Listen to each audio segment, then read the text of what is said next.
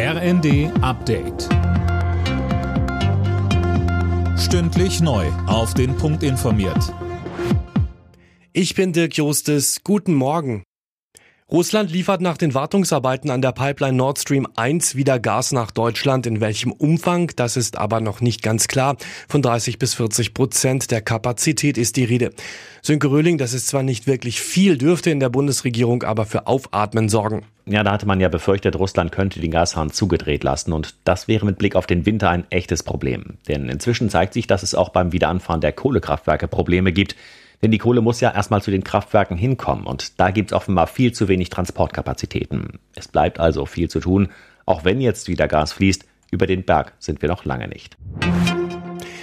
Der Bürgergeldentwurf von Bundesarbeitsminister Heil kommt bei der FDP nicht gut an. Die Liberalen haben sich erneut gegen höhere Regelsätze gestellt. Und von der Linken heißt es, die Pläne von Heil sind unzureichend. Das Bürgergeld soll Hartz IV im Januar ablösen. Wie hoch es ausfällt, ist noch unklar.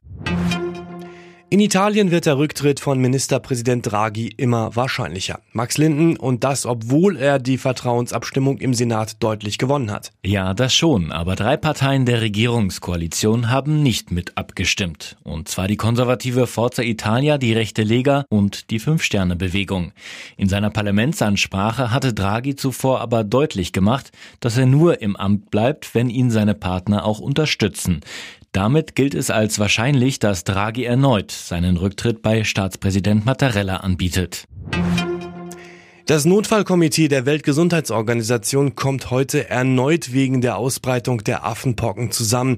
Dabei soll es vor allem um Maßnahmen gehen, die dabei helfen, die Krankheit einzudämmen.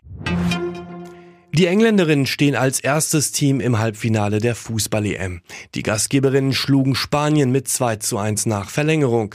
Deutschland spielt im Viertelfinale heute gegen Österreich. Die deutschen Frauen haben bislang alle Spiele gewonnen und noch kein Gegentor kassiert. Alle Nachrichten auf rnd.de